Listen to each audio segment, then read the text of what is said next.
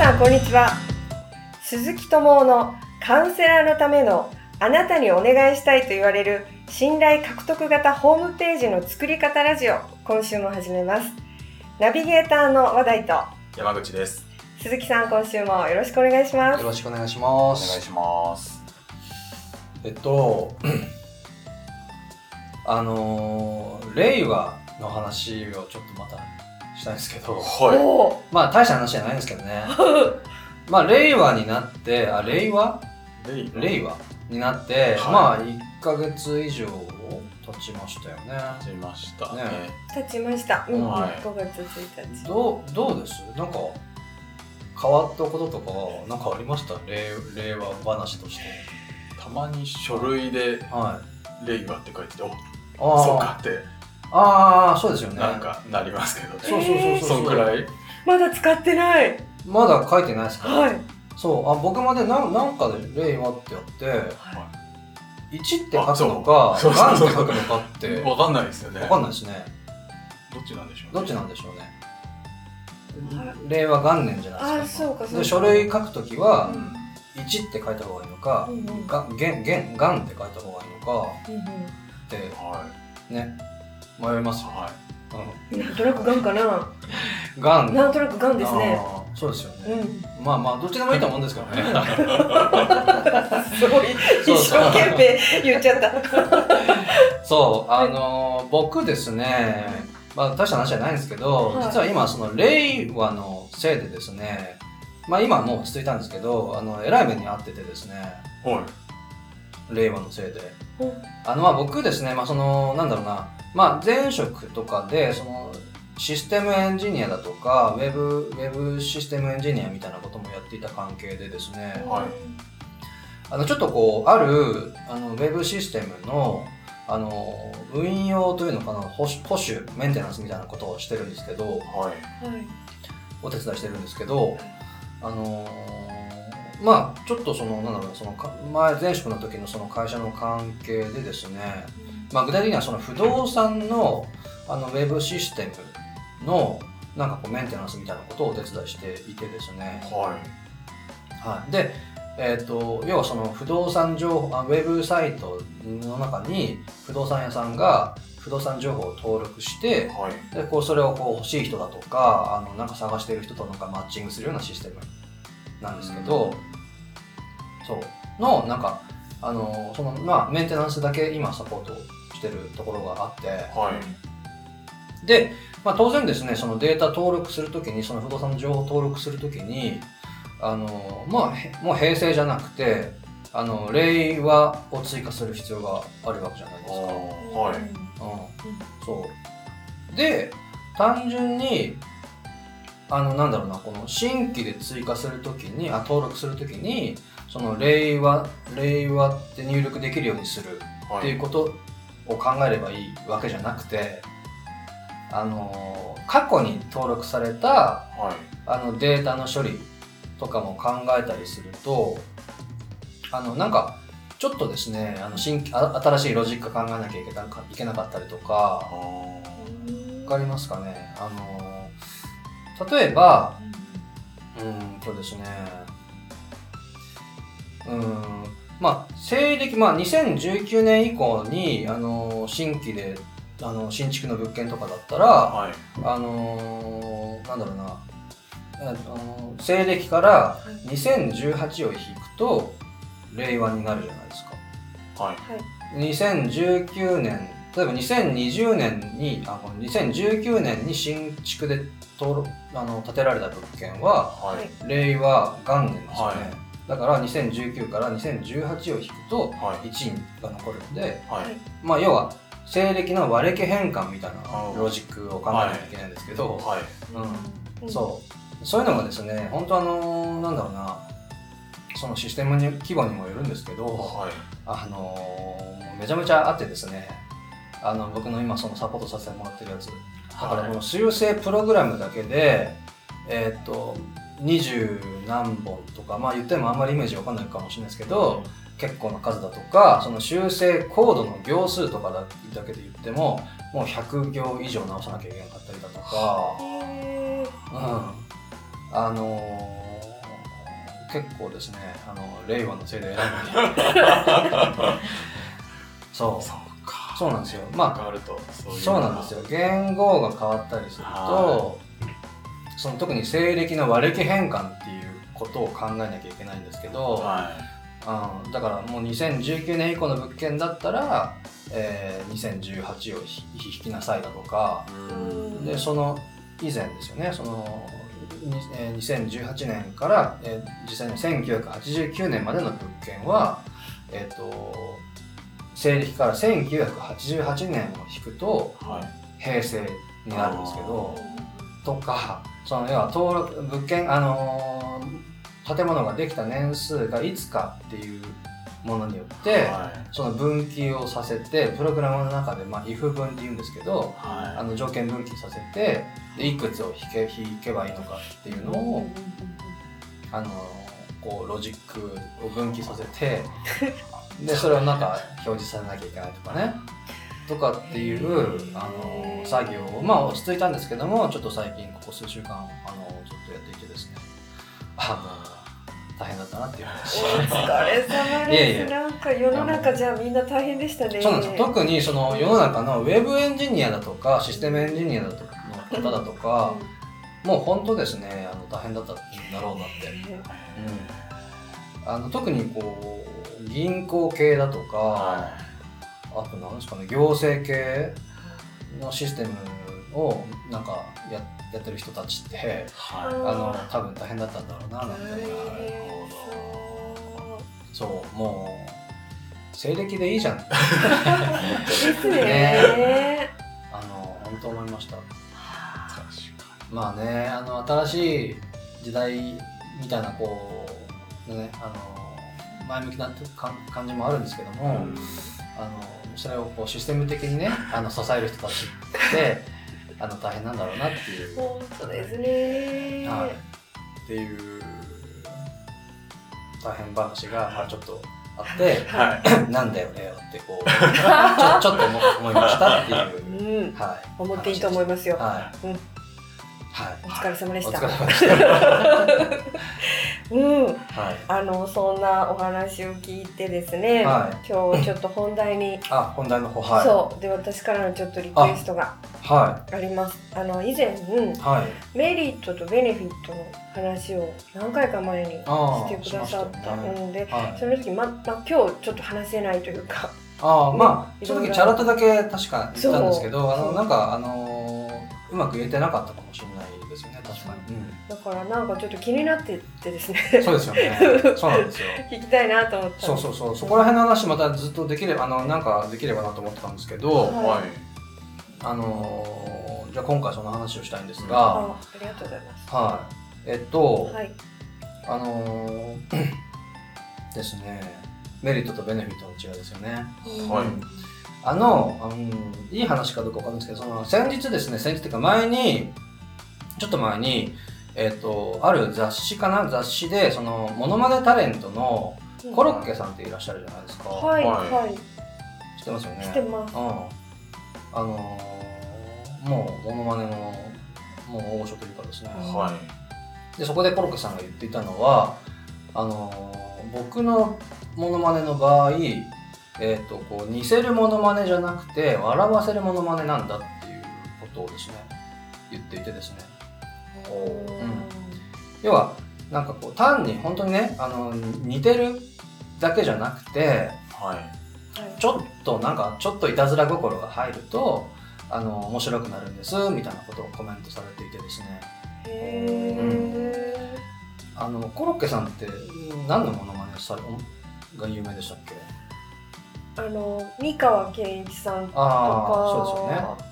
そうそうそうそうそうそう。うん。あと、まあ、野口五郎さん。ああーあったあったあった。あとなんか五木ひろしさん。ね何回もやってますよそうですよね。ねそうそうそうそう、うん。まあ結構それ定番のモノマネされてるんですけど、はい。正直ですね、まあ、見ててもう似てる似てないとかだけで言ったらはい。あのいやもっと似てる人いるわけじゃないですか こんなこと言うとあれですけど。あの誰がいますかね？なんか青木隆二さんとかめっちちゃ似てるじゃないですかなんかすごい人いましたねそういうそうそうそうそう。確かに。あとこう、うん誰がいますかね堀さんって知ってます？ああ、キムタクとか。そうそうそうそうそう。そうですそうです。そうです。うんとか、まあ、に似てる似てないだけで言った確らあのもっと似てる人いるわけですよ。はでもそこにコロッケさんはですね例えばその五木ひろしさんとかで言うとい。はい。なんかこうロボットをくっつけたりだとか ありましたね。ありますよね。あとなんかこうおならをくっつけたりだとかですね。うんわかりません。おなら覚えてない、うん。そうとにかくこう結果としてですねこう笑わせてくれるわけなんですよね。コロッケさんは。そう。だから似せるもの僕の場合似せるものまねじゃなくて笑わせるものまねなんだっていう話をされていてですね。いやーなるほど素晴らしいなって思ったんですけど、はいはい。あのーでですねこの特にこのウェブマーケティングの場合あのーまさにこう勉強とかしてるとメリットじゃなくてベネフィットが大切ですってこう散々言われるんですけど、うんまあ、それも同じような話かなと要ははい。うーんとですねそのそのそのサービスを通じて得られる機能だとかその特徴だとかはい。などんなことをどんなサービスを提供するんですってことよりもその要はその結果それを通してやった結果何が手に入るか。要はそれをやった結果改善されて問題が改善されてどんなライフスタイルだとか日々のライフシーンっていうのが手に得られるか。う。うんんっていうのをこうウェブサイトで伝えることが大切なんですみたいな話を前回も確かしてるはずなんですけど、うん。そうでですねあのとは言ってもまだイメージ湧かないと思うんで、はい。あの今回ですねあのじゃあ要はメリットじゃなくてベネフィットを考える時のちょっとしたコツがあるのではい。へそれをですね、あのはい。ちょっとやってみたいかななんて思ったりするんですけど、ーははい、まああのまあうまくいかなかったら編集してください。はい、楽しみ。何かっていうと、はい言っちゃうと「だから何?」で、まあ、4回45回つないでみるっていうやり方なんですけどだからい。何、うん。まあ、例えばの話としてね、はいあのーまあ、ちょっとやってみるとして、はいあのまあ、分かりやすいお題としてですねあの僕ちょっと一個考えて一個考えたのはあのよく新聞とか見てるとはい。あの歯のホワイトニングってあるじゃないですか。はい。はいはい。なんか僕ホワイトニングによく引っかかあの 目がつくそうそうですねあのあのな言っちゃうんですけども、はいあのまああのホワイトニング例えばじゃあその今ねそのホワイトニングっていうことを売りたいとします。はい。はいうん。でじゃあホワイトニングってことを考えた時にじゃあメリットって何ですかね？ホホワイトホワイトニングって言ってんだから、はいはい。何ですか？歯が白くなる。ですよね。はい。歯が白くなる。うんっていうのはまさにメリットなわけですよ。ははいい。うん。で、じゃあいきますよ。じゃあ、だから何？その歯が白くなると、だから何？ど、どうなります？どうなる？な、な、どんなことが起こります？な、何がいいんですか？歯が白くなる歯が白くなると。と印象がいいうん。印象がいい。あ、いいですね。いいですね。うんそう。印象がいい、いいですよね。はだから何？うん印象がいいと、だから何ですか？は何なんか人にい。うん。パッと会った時にうん。好かれやすいああ、いいですね。好かれやすい。うんうん好かれやすいから、だから だからなんだろう好かれやすい。何好かれやすい、うん。好かれやすくなると、うん。どうどうなるんですか？あーなんかお仕事もらえそうみたいな。ああ、いいですね。いいですね。うんうん。うん。そう。今、4回ぐらい繋いだのかうん。な、まあ、まだ繋げれば、うんやればできると思うんですけど、はい。例えば、今のお仕事がもらいやすい。っはい。ていうのがはい。ベネフィットなわけですよ。うーんお仕事がもらいやすいっていう具体的な結果はい。がもうこう訴求できてるわけですよ。うんうんうん、ホワイトニング、えーと、歯が白くなるっていうのはただのメリットであってはい。だから何で45回つないであげるとはその結果それをやっていった結果はいどういうこう日々のライフシーンだとかあの具体的な生活の一一部がこう見えてくるかっていうのがベネフィットなわけですね。い。えー、面白い。そう。なんか今うまくいった感じもしますけども仕事がもらえ例えば仕事がもらえやすくなる。うん。そう。えじゃあそのホワイトニングを売りたかったら、うん。あれなんですか？仕事もらえるようになりますよって売るんですか？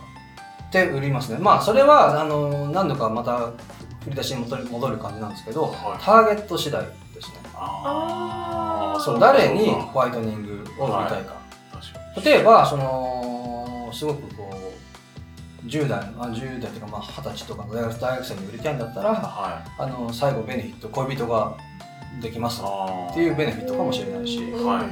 うん会社員とかであればそこで仕事があのなんか取りやすくなるとか。はい。っていうことがベネフィットかもしれないし。なるほどなるほあーあーそうか。そうねはいはいターゲット、うん。うんそう。だだからはい。もう何度も何度も言ってますけどもうん。ターゲット設定が一番最初。どはい。はいはい。そこからスタートしないとこの「だから何」で繋いでいってもおかしな方向に行っちゃうんで。そうですね、そのだから何を答えるときは、うん。ターゲットになって答える感じなんですか？ターゲットになってそうですね、ターゲットの人がそのメリットを得たらうん、何がいいだからなんだろうっていうのをだから何ってやっていくっていうイメージなんですか？そうですそうです。あ自分がそのターゲットになりきるとか、あるいはそのこの人ターゲットに近いなって思う人にうん。質問そうですねしてもいいんですかね。うん、そうですね、やってみたくなってきちゃっうん、ちょっともうもう一個やってみます これうまくいくかどうかわかんないですよ。はい。例えば、まあ、これねあのカウンセラーのためのって言ってるんで、はい例えばですけどこのし何かのその心理カウンセリングっていうサービスを売りたいと。はい。はい。します。はいはい。でまあちょっと広すぎるんであの今回ですねじゃあ例えばじゃあそのなんだろうなその会社員がはい。そのなんかこうなんだろうじ苦手な上司がいてはい。あのその会社でねその上司との関係でうまくいかなくてうんでこうなんか会社に行きたくないなとかはい。うんっていうふうに悩んでる。うんありそありそうですよね、はい。はう。ありそうありそう。っていう人に、はい。そのなんだろうなその心理カウンセリングっていう方法を通して改善したいとします、はい。はい。はい、でまずメリットって何ですかね。要は心理カウンセリングって言ってんだから、はい。うん、いやなんかひ相談するわけですよね。ははい相談するとどうなるんですか、い。相談してあの解決策うん、がのヒントというかあ気づきみたいな。あはい。違うはか、うん、なんだろう。そうあ相談して楽になる、い相談して楽になる。まあ、まず話して。ああ悩みを話して、悩みを話してうん、うんそうですね。悩みを話して楽になる。なんか聞いてもら全部、はいはいはい。我慢してて誰にも話せなかったものがやっと話せるっていう。ああそうですね。ままずそもそも話せるっていうことですよね、うんうん。話して、うん。あのーまあ、いきなり解決までいかないかもしれないですけど要は話すことによって一つ整理ができるみたいなね。はい。そそんなイメージですか、はいはい。い、いですか？うん、なんかちょっとはあの我慢してたのを出せ出せいて。我慢したのを出せる。そうそう。話せあの話せるっていうことのメリットがある。うんまずは、いいですねでそれをメリットとした時にはい。話せると。はい。だからねあだから何？なんかねすっきりすっきりしたい。ああなるほど。すすっきり。うんすっきりするする。うんすっきりいいですね。するうん。ですっきりしますと。うん。すっきりしました。だから何？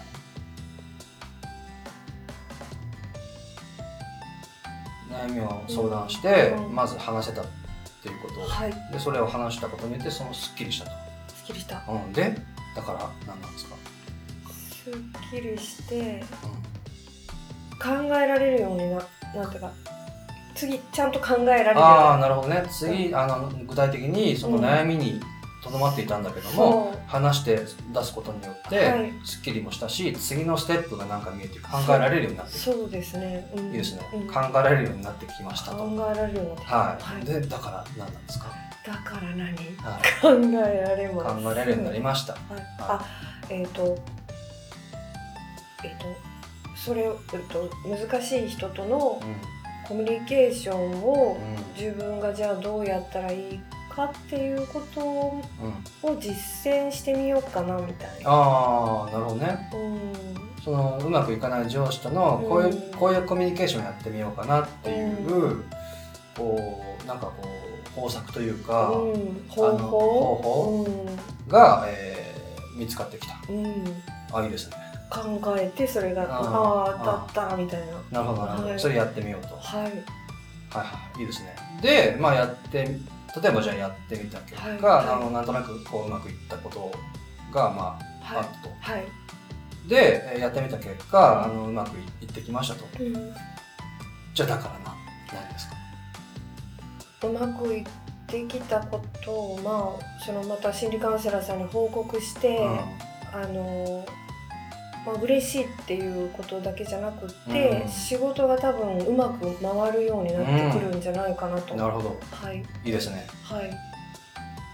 いいですね。仕事がうまく回るように。なってきんうんうん。もうなんかこう苦手だった上司とうまくコミュニケーションがだんだんできるようになってきて、はいはい。それによってこう仕事がなんかこう楽しくもなってきたし、はい。成果も出るようになってきたそう。